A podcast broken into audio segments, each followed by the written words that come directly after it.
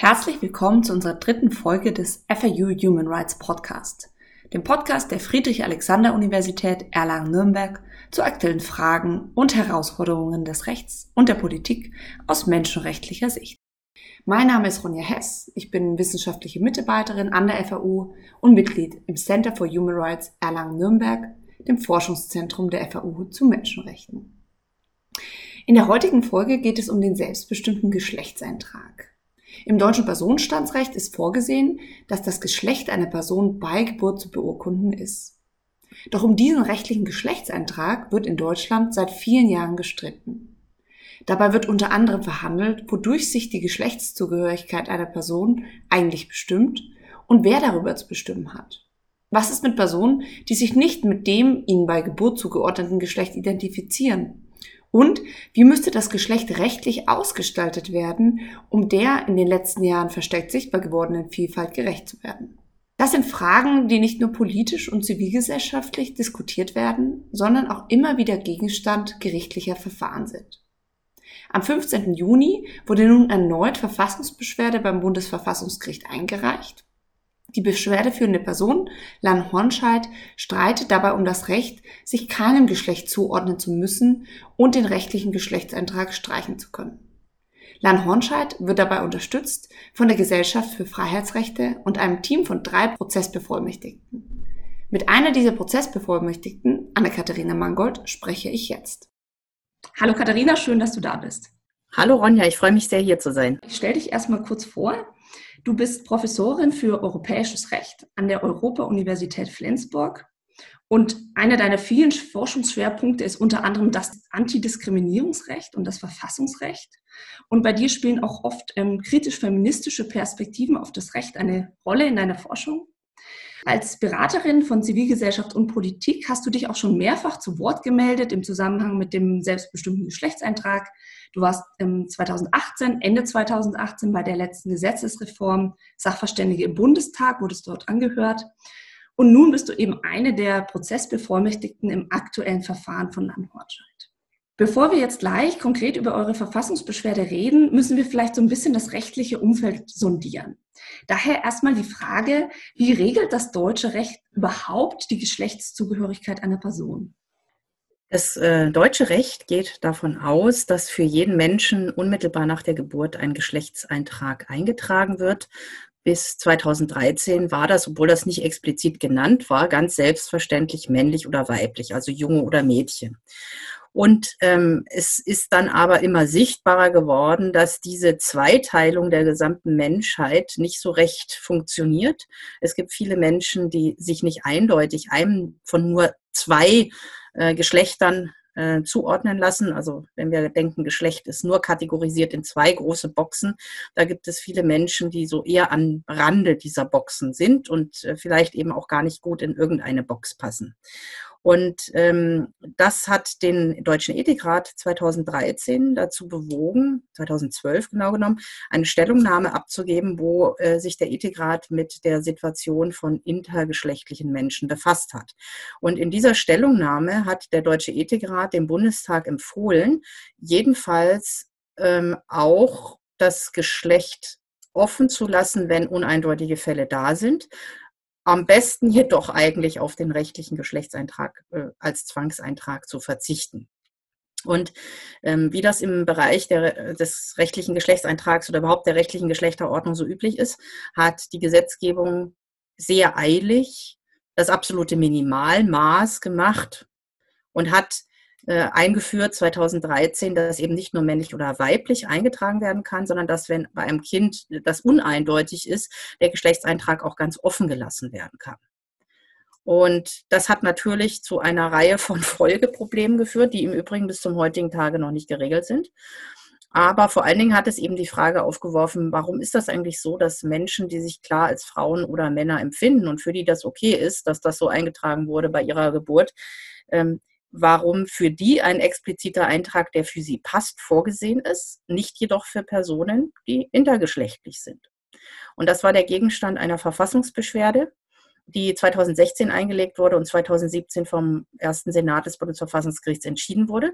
Das ist das, der berühmte Beschluss zur sogenannten dritten Option, wo das Verfassungsgericht gesagt hat, solange der Staat tatsächlich Menschen zwingt, sich zu kategorisieren geschlechtlich, muss auch eine Bezeichnung zur Verfügung gestellt werden, die der Geschlechtsidentität der Einzelnen so nah wie möglich kommt.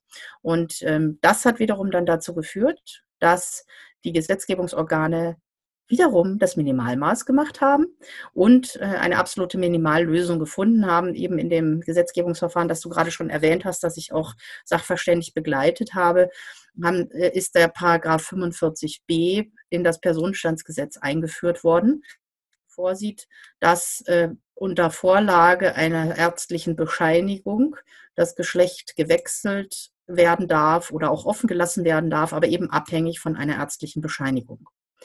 Und da hat sich unmittelbar sofort wieder jede Menge ähm, Rechtsstreit dran angeschlossen, weil nämlich dann die Frage war, was bescheinigen diese Ärztinnen und Ärzte eigentlich auf diesen ärztlichen Attesten? Denn ein ähm, tatsächliche Diagnose muss da gar nicht erfolgen. Es muss nur festgelegt sein oder bestätigt werden, dass eine Variante der Geschlechtsentwicklung vorliegt.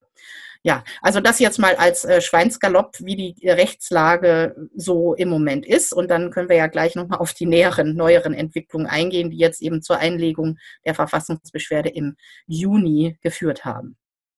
Ich glaube, es ist schon deutlich geworden, wir haben da schon eine ganz schöne Entwicklung zurückgelegt. Dafür haben ja auch verschiedene Organisationen und Personengruppen auch vehement gekämpft, dass hier Menschen sich nicht in diese zwei Boxen, wie du es schon gesagt hast, einkategorisieren müssen. Wenn wir jetzt vielleicht mal auf euer Verfahren schon mal so ein bisschen lupen, da geht es ja um die Streichung des Geschlechtseintrages. Das ist ja quasi eine neue Konstellation. Bisher hatten wir Fälle, wo Personen gesagt haben, dass ihr Geschlechtseintrag als weiblich, männlich, als divers oder auch inter bezeichnet sein sollen. Aber diese Frage der Streichung wurde so noch nicht verhandelt. Es ist also eigentlich eine neue Frage, die hier gestellt wird, nämlich ob eigentlich auch ein Recht darauf besteht, ohne Geschlecht zu leben. Warum ist jetzt hier auch diese Streichung des Geschlechtseintrags verfassungsrechtlich relevant? Also verfassungsrechtlich relevant ist es deswegen, weil äh, wenn wir eine liberale Konstruktion der Grundrechte äh, einmal zum Ausgangspunkt nehmen, es eine Zumutung des Staates ist, dass er die Menschen unmittelbar nach ihrer Geburt als Neugeborene zwingt in die Boxen und hinterher aber nicht die Möglichkeit besteht zu sagen, ich trete jetzt aus aus diesen Boxen. Also diese Boxen werden aufgezwungen und eigentlich ist das eine klassische Konstruktion, wo wir sagen, der Staat mutet den Einzelnen etwas zu und die Einzelnen wehren sich dagegen. Ja, und das kann eben in verschiedener Weise sein, weil die Box, weil sie lieber in die andere Box wollen, äh, weil sie gar keine Box wollen, weil sie eine dritte Box wollen oder so. Und äh, also die, die Probleme sind eigentlich dadurch vorprogrammiert, dass der Staat die Einzelnen zwingt, sich überhaupt zu kategorisieren. Und ähm, das ist gewissermaßen, äh, man könnte sagen, die negative Geschlechtsfreiheit, also frei von Geschlecht auch leben zu dürfen, genauso wie wir auch die negative Religionsfreiheit kennen, frei von Religion äh, leben zu dürfen. Der Staat darf mir nicht zumuten, dass ich eine bestimmte Religion oder diese oder eine andere haben muss, dass ich sie wechseln muss oder nicht wechseln darf. Und genau das gleiche, die gleiche Situation haben wir eigentlich beim Geschlechtseintrag. Ja, das ist, glaube ich, ein ganz hilfreiches Bild hier auch von so, einem, von so einer negativen Freiheitsdimension zu sprechen. Jetzt steht ja die Religionsfreiheit als solche auch im Grundgesetz drin. Das Thema Geschlechtsidentität ist im Grundgesetz so explizit nicht verankert. Wie kann jetzt hier trotzdem argumentiert werden, dass so eine sowohl positive Freiheit, sich selbst geschlechtlich zu verordnen, als auch eine negative Freiheit, sich eben nicht verordnen zu wollen? Wie können wir das aus dem Grundgesetz eigentlich herleiten? Das Bundesverfassungsgericht hat in einer langen Reihe von Entscheidungen schon seit den 1970er Jahren dieses Recht auf geschlechtliche Identität, auf Geschlechtsidentität, die Begriffe variieren so ein wenig über die Jahrzehnte, ähm, entwickelt und hat gesagt, das ist ein Teil des sogenannten allgemeinen Persönlichkeitsrechts. Das allgemeine Persönlichkeitsrecht hat äh, das Bundesverfassungsgericht verortet in der Menschenwürde einerseits und der ähm, freien Persönlichkeitsentwicklung andererseits. Und in der Kombination dieser beiden hat also das Bundesverfassungsgericht das allgemeine Persönlichkeitsrecht äh, Parallele zur Zivilgesetz, äh, zur Zivilrechtsprechung entwickelt und hat gesagt, ein Aspekt von diesem sehr umfassenden Recht, so sein zu dürfen, wie man eben sein möchte und auch zu bestimmen, wer einen wie wahrnimmt, ein Aspekt davon ist die Geschlechtsidentität. Und da darf eben der Staat keine unüberwindlichen Hürden errichten, dass Einzelne ihr geschlechtliches So-Sein nicht leben können. Und diese Rechtsprechungslinie hat das Bundesverfassungsgericht in erster Linie in den äh, Fällen von transgeschlechtlichen Menschen entwickelt, also Menschen, die vom männlichen ins weibliche, vom ähm, weiblichen ins männliche Geschlecht wechseln wollen. Das war am Anfang noch sehr binär gedacht. Und das hat sich nun aber weiterentwickelt ähm, und umfasst jetzt eben auch andere Geschlechtsidentitäten, etwa inter- oder ja, nicht-binäre Menschen, die also außerhalb äh, der, der männlich-weiblich Dichotomie leben, äh, sich verorten. Uh, und eben auch Menschen, die gänzlich die geschlechtliche Einordnung zurückweisen wollen. Gerade weil sie Gesellschaft so wirk, äh, gesellschaftlich so wirkmächtig ist, wollen diese Menschen ein Zeichen setzen und sagen, ich lebe außerhalb dieser Geschlechterordnung. Ich möchte überhaupt kein Geschlecht haben. Ich möchte einfach als Mensch anerkannt werden. Und das ist eben ein Teil der Geschlechtsidentität, die das Bundesverfassungsgericht schon lange in ähm, dem allgemeinen Persönlichkeitsrecht verortet. Und das ist ein klassisches Abwehrrecht eben gegen die Zumutung des Staates an die Einzelnen, dass sie ähm, in einer gewissen Weise sich verhalten müssen oder äh, sich nicht in einer gewissen Weise verhalten dürfen. Äh, dieses Grundrecht Recht, das allgemeine Persönlichkeitsrecht in Stellung zu bringen. Ja, ich finde, du hast es ähm, auch sehr schön mit dieser Unzumutbarkeit und diesem Freiheitsrecht doch mal in den Mittelpunkt gestellt. Die andere Komponente, wo natürlich auch das Geschlecht im Grundgesetz drinsteht, ist natürlich Artikel 3, vor allem Absatz 3, das Geschlechterdiskriminierungsverbot, das das Bundesverfassungsgericht ja in dieser dritten Geschlechtsoptionsentscheidung auch zum ersten Mal hier in Stellung gebracht hat. Kannst du noch mal so ein bisschen erklären, was hat es jetzt hier, was hat jetzt das Geschlechterdiskriminierungsverbot mit diesem gesamten Themenkomplex zu tun? Ja, also ähm, der Artikel 3, Absatz 3 ähm, enthält einen Katalog von Kategorien, nach denen der Staat nicht unterscheiden darf. Er darf nicht weder bevorzugen noch benachteiligen auf der Basis dieser Kategorien. Und dort ist auch das Geschlecht aufgezählt.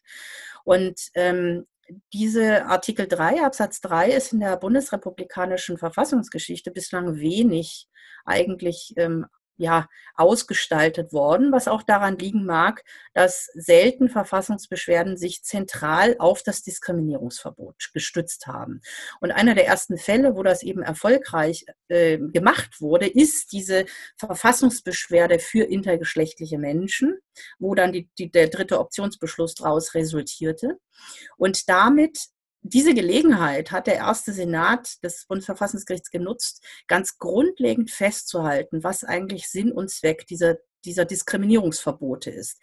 Der ähm, Senat hat nämlich geschrieben, dass es hier darum geht, besonders vulnerable Personengruppen zu schützen davor, dass sie wegen ihrer Andersartigkeit, weil sie nicht hineinpassen in das, was das Normale ist, was die Norm ist, wie die meisten in einer Gesellschaft sind, weil sie da nicht hineinpassen, anders behandelt werden. Davor schützen die Diskriminierungsverbote.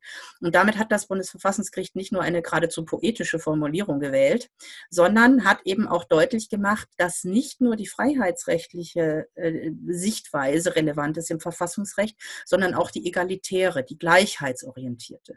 Und wenn wir das jetzt auf unseren Fall betrachten, dann und uns überlegen, es gibt Menschen, für die ihr Geschlechtseintrag, der ihnen zugewiesen wurde, in den sie hineingezwungen wurden bei der Geburt, total passt. Für die ist das alles gar kein Problem. Aber es gibt eben Menschen, für die das nicht passt, seien sie nun transgeschlechtlich, intergeschlechtlich oder Menschen, die überhaupt keinen Geschlechtseintrag haben wollen.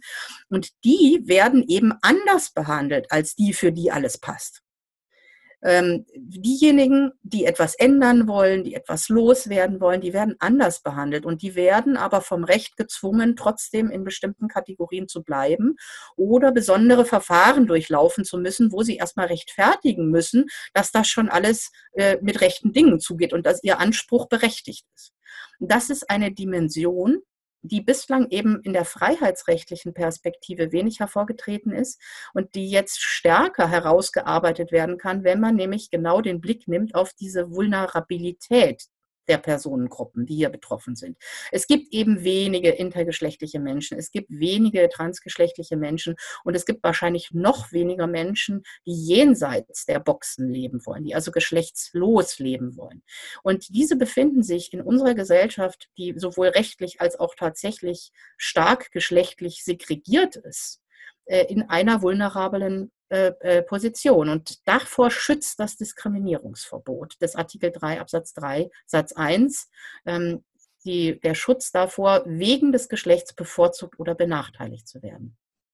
Du hast jetzt schon gesagt, eigentlich dieses besondere Verfahren als solches ist schon gleichheitsrechtlich problematisch, also dass überhaupt die Streichung des Geschlechtseintrages in so einem geordneten Verfahren überhaupt nur möglich ist. Vielleicht können wir noch mal so ein bisschen näher auf diese einzelnen Verfahren schauen, denn darum geht es ja letztlich auch in eurer Verfassungsbeschwerde, die Zumutung, die hier an die beschwerdeführende Person herangetragen wird, bestimmte Voraussetzungen zu erfüllen. Unter welchen Voraussetzungen wäre es hier überhaupt möglich für die beschwerdeführende Person, ihr Geschlecht streichen zu lassen? Nun, es sind verschiedene Wege denkbar. Ich habe vorhin schon erwähnt, den 45b Personenstandsgesetz, der neu eingeführt worden ist in dem Gesetzgebungsverfahren nach dem Beschluss des Bundesverfassungsgerichts zur dritten Option, wo also divers als Geschlechtseintrag jetzt eingeführt worden ist und zugleich die Möglichkeit für den Wechsel oder die Streichung des Geschlechtseintrags geschaffen worden ist, ähm, wenn eine Person eine ärztliche Bescheinigung vorlegt. Und äh, in dieser ärztlichen Bescheinigung steht eben, bei dieser Person liegt eine Variante der Geschlechtsentwicklung vor. Und was das genau ist, das weiß eigentlich so niemand recht, weil wir auch gar nicht wissen, ist das ein Rechtsbegriff, ist das ein medizinischer Begriff. Aber selbst wenn wir in die Medizin gucken, sehen wir, dass es sehr unterschiedliche äh, Definitionen gibt, was eine Variante der Geschlechtsentwicklung ist. Und es gibt manche medizinische Definitionen, nach denen nicht einmal die beschwerdeführende Person in der Verfassungsbeschwerde zur dritten Option eigentlich eine Variante der Geschlechtsentwicklung hätte. Das heißt, wenn man das ganz der Medizin überlassen würde, dann hinge es davon ab, wo die Person landet und welcher medizinischen Definition von Variante der Geschlechtsentwicklung diese ärztliche Person nun gerade anhängt, ob dann ein Attest ausgestellt wird oder nicht. Und im Zweifelsfalle könnte es sein, dass die Person, die eine erfolgreiche Verfassungsbeschwerde erstritten hat, nicht einmal eine Variante der Geschlechtsentwicklung hätte nach, der, nach bestimmten Definitionen in der Medizin. Und das ist natürlich hochproblematisch. Jetzt kann man aber auch sagen, nun, es ist ein Rechtsbegriff und der muss eben auch als Rechtsbegriff ausgelegt werden. Und da ist maßgeblich das, was die Verfassung sagt. Denn immerhin ist der 45b eingeführt worden in das Personenstandsgesetz, um die dritte Optionsentscheidung des Bundesverfassungsgerichts umzusetzen. Und das kann ja wohl nicht sein, dass dann nicht mal die beschwerdeführende Person dieser Verfassungsbeschwerde nun einen Anspruch auf Streichung oder Änderung des Geschlechtseintrags hätte. Ja, und da fängt natürlich der ganze Streit an. Kann man jetzt sagen, jetzt müssen Ärztinnen und Ärzte plötzlich sagen, wann eine Variante der Geschlechtsentwicklung vorliegt? Kann man sagen, sie dürfen das eigentlich immer schreiben, weil schließlich bei jeder Person irgendeine Variante der Geschlechtsentwicklung vorliegt. Also bei manchen ist das eben die Variante männlich, bei manchen ist das die Variante weiblich, bei anderen divers und bei wieder anderen ist es nicht binär oder genderlos. Ja. Ähm, das ist eine sehr unbefriedigende Lösung, denn dann würde sich die Frage stellen, warum müssen da überhaupt Ärztinnen und Ärzte eingeschaltet werden, um da irgendwas zu attestieren, was die Person eigentlich genauso gut selber sagen kann. Kurzum, mit dieser Vorschrift gibt es Probleme und zwar vor allen Dingen wegen dieses ärztlichen Attests.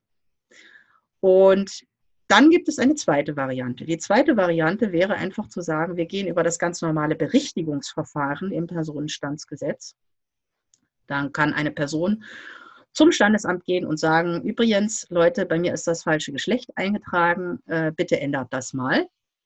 Und das haben die Standesämter aber bislang eben verweigert. Zum einen, weil wahrscheinlich eben nach wie vor die Vorstellung vorherrscht, es gäbe halt nur zwei Geschlechter. Und wenn, na gut, dann noch divers, aber nur, wenn das irgendwie ärztlich bestätigt ist.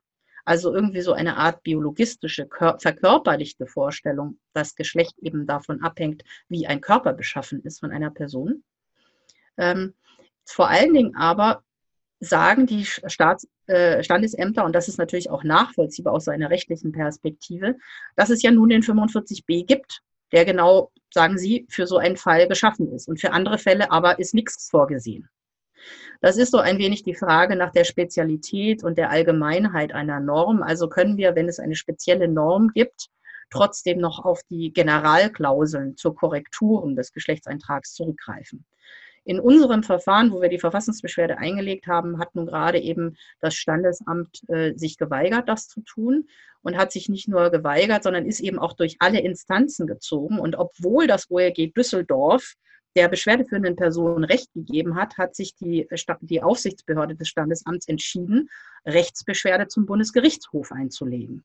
Das ist ja auch ein relativ unerhörter Vorgang, woran man sehen kann, wie sehr diese Frage auch die Standesämter umtreibt. Und das hat eben damit zu tun, dass hier eine riesige Rechtsunsicherheit geschaffen worden ist, die durch die Gesetzgebungsorgane überhaupt nicht befriedigend äh, gelöst worden ist.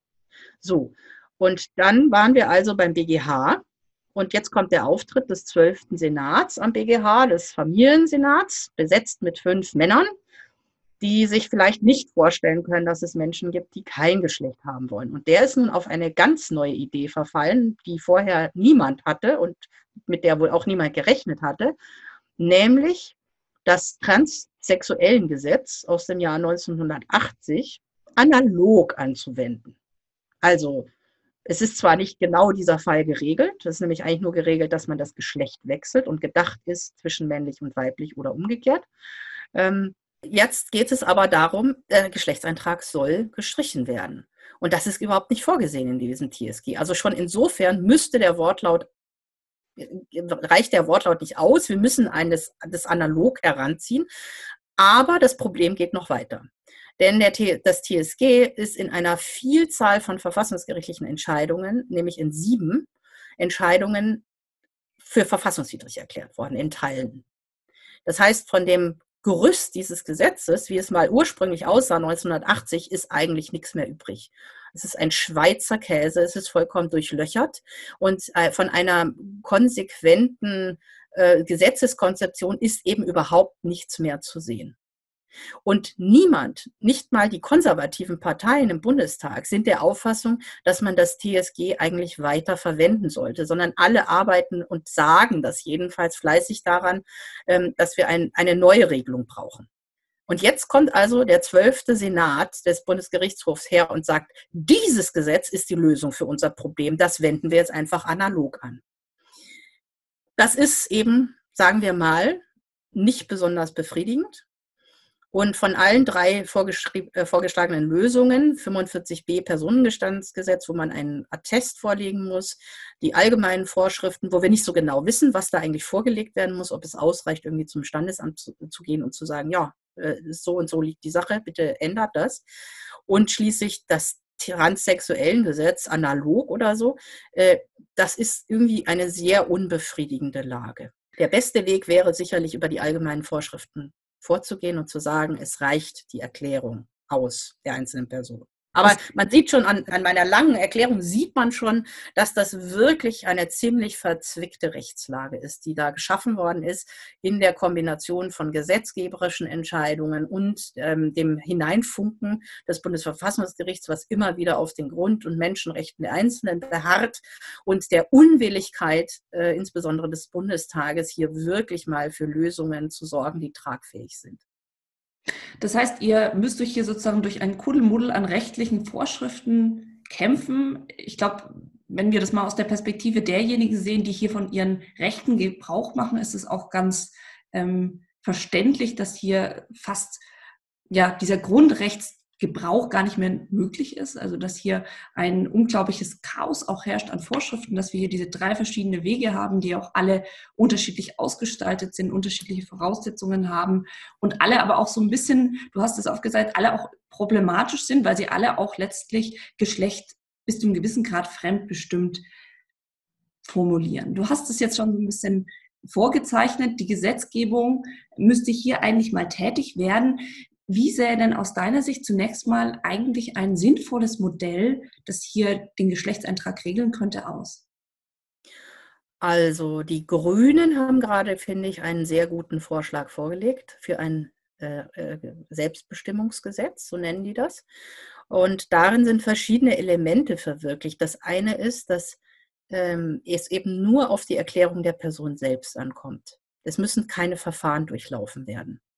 Gleichzeitig werden aber, so ist, so sieht es der Gesetzesvorschlag vor, ähm, Möglichkeiten für Beratung geschaffen dass also Personen sich hilfesuchend an Einrichtungen wenden können, wo kundige Personen sie begleiten bei dem ja nicht immer einfachen äh, Identitätsfindungsprozess.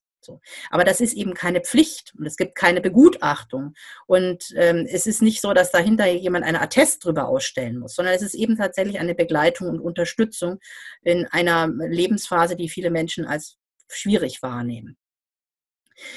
Dann ist auch vorgesehen, dass Geschlecht sich wandeln kann im Laufe der Jahre. Das heißt, auch mehrfach theoretisch es denkbar wäre, dass eine Person ihr Geschlecht ändert. Äh, und da möchte ich auch gleich hinzusagen, äh, für viele Menschen wird das sicherlich überhaupt nie in ihrem Leben ein Thema sein. Aber für diejenigen, für die es ein Thema ist, sollte es eben doch so leicht wie möglich gemacht werden, dass sie einen Geschlechtseintrag haben, der ihrer Geschlechtsidentität entspricht. Und äh, nur weil man jemand anderem etwas gibt, wird ja niemandem etwas weggenommen. Also alle, die sich ganz klar als männlich oder weiblich einordnen, können das ja weiterhin tun.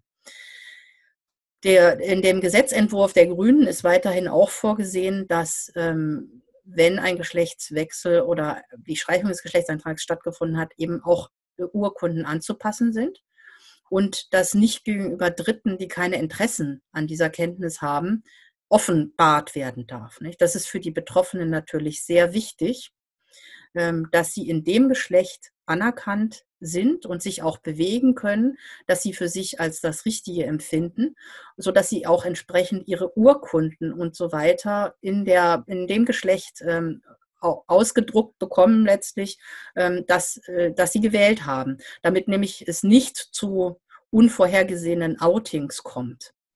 Äh, und ähm, dieser liberale Ansatz ist, glaube ich, so das, was im Moment am besten ist. Es ist natürlich auch denkbar, gänzlich auf den rechtlichen Geschlechtseintrag zu verzichten. Das hat auch das Bundesverfassungsgericht im Beschluss zur dritten Option schon gesagt. Aber da finde ich, muss man schon immer auch bedenken, es gibt eben Menschen, für die ist es wichtig, dass sie eine rechtliche Anerkennung ihrer Geschlechtsidentität haben.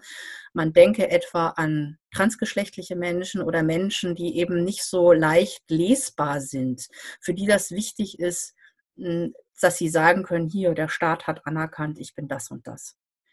Und ähm, das ist eigentlich so auch das, was ich mir vorstelle als liberales Modell von ähm, rechtlicher Anerkennung von Geschlechtsidentität.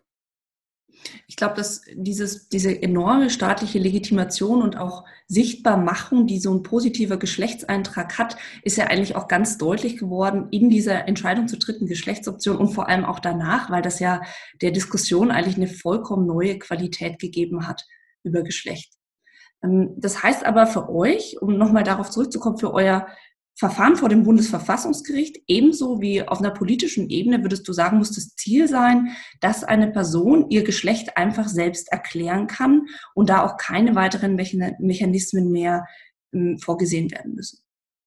Ja, wenn man jetzt vor allen Dingen auf den frühen Zeitpunkt, da wir Menschen kategorisieren, da wir sie in die Boxen stecken, blickt, dann würde ich schon auch noch hinzufügen, dass ich es eigentlich für vorzugswürdig hielte, wenn Menschen überhaupt erst sich zu ihrem Geschlechtseintrag erklären, wenn sie das auch selbst tun können. Wenn also auch nicht am Anfang des Lebens bereits als erstes der Akt steht, dass die Eltern oder das ärztliche Personal oder so äh, da irgendwie entscheiden, welches Geschlecht eine Person jetzt hat. Das wird sicherlich in der sozialen Realität nach wie vor eine Rolle spielen. Also wie oft äh, werden äh, frische, frisch gebackene Eltern gefragt, was ist es denn? Ja, das ist ja eine typische Frage. Man könnte genauso gut fragen, äh, wie es dem Kind geht oder ob alle gesund sind und so weiter. Aber nein, wir fragen als erstes, ist es ein Junge oder ist es ein Mädchen? Das wird auch, denke ich, nicht so leicht aufhören.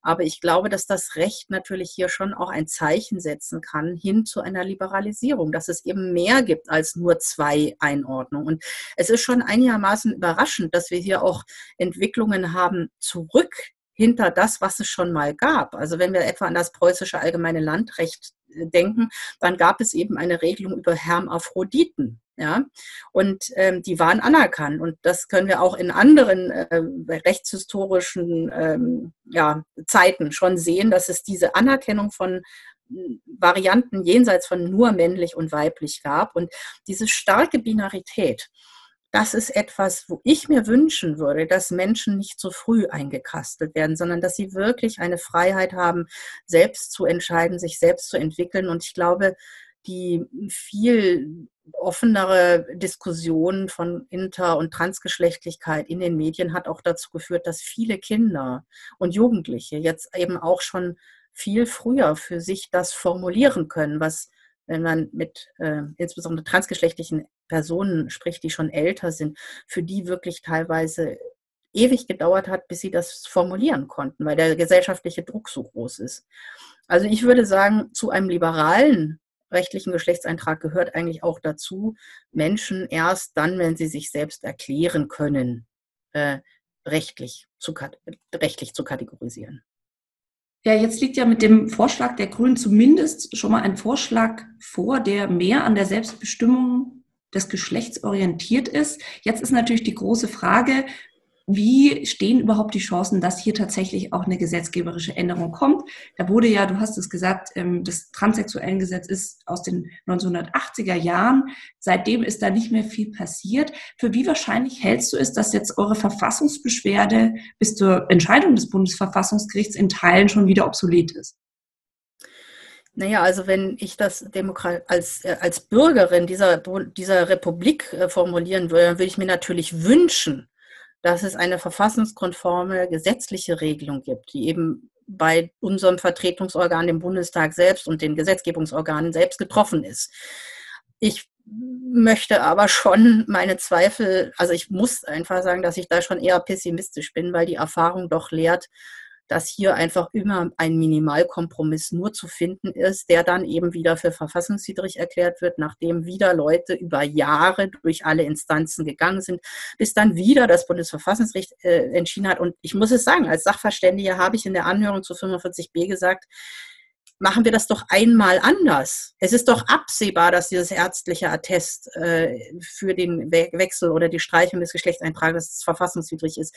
Und es ist trotzdem gemacht worden und ich verstehe das ehrlich gesagt nicht, diese Weigerung, geschlechtliche Identität anzuerkennen. Und es ist aber ein Faktum, dass es eben extrem starke Beharrungskräfte gibt. Irgendwie denken die Leute, wenn da die Büchse der Pandora geöffnet ist, dann wechseln die Leute ständig nach Belieben ihr Geschlecht und geradezu täglich. Und das ist natürlich überhaupt nicht das, was die Erfahrung aus anderen Ländern mit liberalerer äh, Gesetzgebung ähm, lehrt. Also in Malta zum Beispiel. Die Leute gehen einfach hin und sind froh, dass sie ohne große Umstände endlich ihr präferiertes Geschlecht bekommen können, ohne dass da andere Leute intim sie ausforschen in ihrem ganzen Leben. Und dann ist gut. Ja?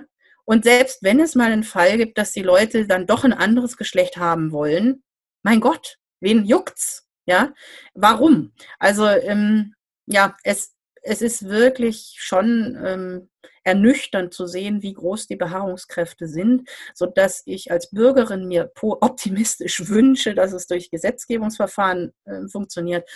Als äh, realistische Verfassungsrechtlerin ich aber eher denke, dass wir äh, auf das Verfassungsgericht hoffen müssen. Ja, die Widerstände scheinen hier wirklich groß zu sein und ich glaube, das müssen wir auch wirklich nochmal stark machen, wenn wir jetzt auf das Verfahren hier schauen, dass die Person, um die es hier geht, seit 2014 schon um die Streichung ihres Geschlechtseintrags streiten muss. Ähm, insofern kann man sich jetzt vorstellen, dass das Bundesverfassungsgericht wahrscheinlich noch so ein paar Jahre über dieser Verfassungsbeschwerde sitzen wird. Und es braucht insofern wirklich sehr lange Zeit, um tatsächlich überhaupt einen Geschlechtseintrag, der die individuelle Geschlechtsidentität widerspiegelt, hier in Deutschland bekommen zu können. Ich würde hoffen, dass das Verfassungsgericht die Sache eigentlich schnell entscheiden kann, denn erstens ist natürlich jetzt alles glasklar dargelegt in unserer Verfassungsbeschwerde und man kann ja gar nicht anders als dieser stattzugeben.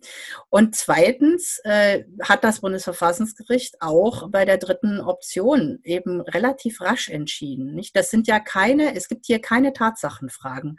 Es muss nichts geklärt werden, deswegen muss es auch keine mündliche Verhandlung gegeben, äh, sondern es ist eine reine verfassungsrechtliche Frage, was die Einzelnen als grundrechtlich verbürgte Rechte haben. Hast du für dich eine Prognose, wann das Bundesverfassungsgericht von sich hören lassen könnte? Nee, das weiß man leider nicht. Äh, das weiß man nicht. Äh, es ist ja jetzt auch ja, viel Turbulenz, also viel Personalwechsel am Verfassungsgericht gerade und auch gerade im ersten Senat. Also da werden sich viele Dinge erst noch einspielen müssen. Und ähm, also ja, da kann ich nichts zu sagen. Nee. Ich hoffe natürlich schnell. Ja, es bleibt spannend in Karlsruhe und in Berlin. Ähm, insofern vielleicht am Ende unseres Gesprächs können wir noch mal so einen kleinen Blick hinter die Kulissen auch werfen. Du bist ja selbst Professorin und Wissenschaftlerin hauptberuflich. Jetzt ist es eigentlich nichts Ungewöhnliches, dass ProfessorInnen auch vom Bundesverfassungsgericht Fälle vertreten. Aber trotzdem würde mich vielleicht noch so ein bisschen interessieren, wie du da deine eigene Rolle und vielleicht auch eigene Verantwortung wahrnimmst und wie du jetzt vielleicht auch diese letzten Wochen vor Einreichung der Verfassungsbeschwerde so erlebt hast. Also für mich war es jetzt die erste Verfassungsbeschwerde in meinem Leben, die ich tatsächlich selber federführend mitgestaltet habe. Und ich kann sagen, dass ich das sehr aufregend fand, dass ich aber zugleich auch wusste, auch wenn natürlich immer der Alltag, der Berufsalltag total voll ist, äh, man muss dann riesig Dinge zur Seite schaufeln äh, die man, und auf später verschieben, damit man sich überhaupt Platz machen kann in der ja doch sehr kurzen Frist für eine Verfassungsbeschwerde von vier Wochen. Ähm, damit man da überhaupt eine Verfassungsbeschwerde schreiben kann. Und die muss natürlich dann auf dem höchsten Niveau sein, um überhaupt den Senat überzeug zu überzeugen. Ja? Das heißt, es ist einerseits so ein bisschen äh, wie ähm, total aufregend, an echte, echte Fälle zu machen und eben nicht nur so ganz äh, trocken was zu bedenken. Andererseits ist es auch echt herausforderungsvoll. Also ich wollte natürlich unbedingt, dass das eine ganz besonders gute Verfassungsbeschwerde ist, dass die sauber argumentiert ist, dass sie gute, elegante Argumente bringt, die es dem Bundesverfassungsgericht auch leicht machen, am Ende ähm, eine Entscheidung zugunsten der Mandantschaft zu treffen. Und das ist vielleicht eben auch das Besondere, immer zu sehen, es geht hier um eine konkrete Person, in deren Interesse die Verfassungsbeschwerde erhoben wird. Natürlich gibt es darüber hinaus politische Anliegen, die damit verfolgt werden. Aber es geht darum, Grundrechte und Menschenrechte einer konkreten Person zu schützen. Und ich muss sagen, als ich diesen BGH-Beschluss gelesen habe, habe ich gedacht, ich, ich kann es nicht fassen, wie herzlos das oberste deutsche Zivilgericht hier urteilt. Wie herzlos. Und das ist etwas, wo ich doch es ganz wichtig finde, auch als Wissenschaftlerin praktisch tätig sein zu dürfen, wo ich es auch als Geschenk empfinde, zu sagen, das ist eine Ungerechtigkeit sondergleichen, die ich hier wahrnehme. Und dagegen möchte ich vorgehen. Da möchte ich helfen, dass dieser Person der unserer Mandantschaft Gerechtigkeit widerfährt.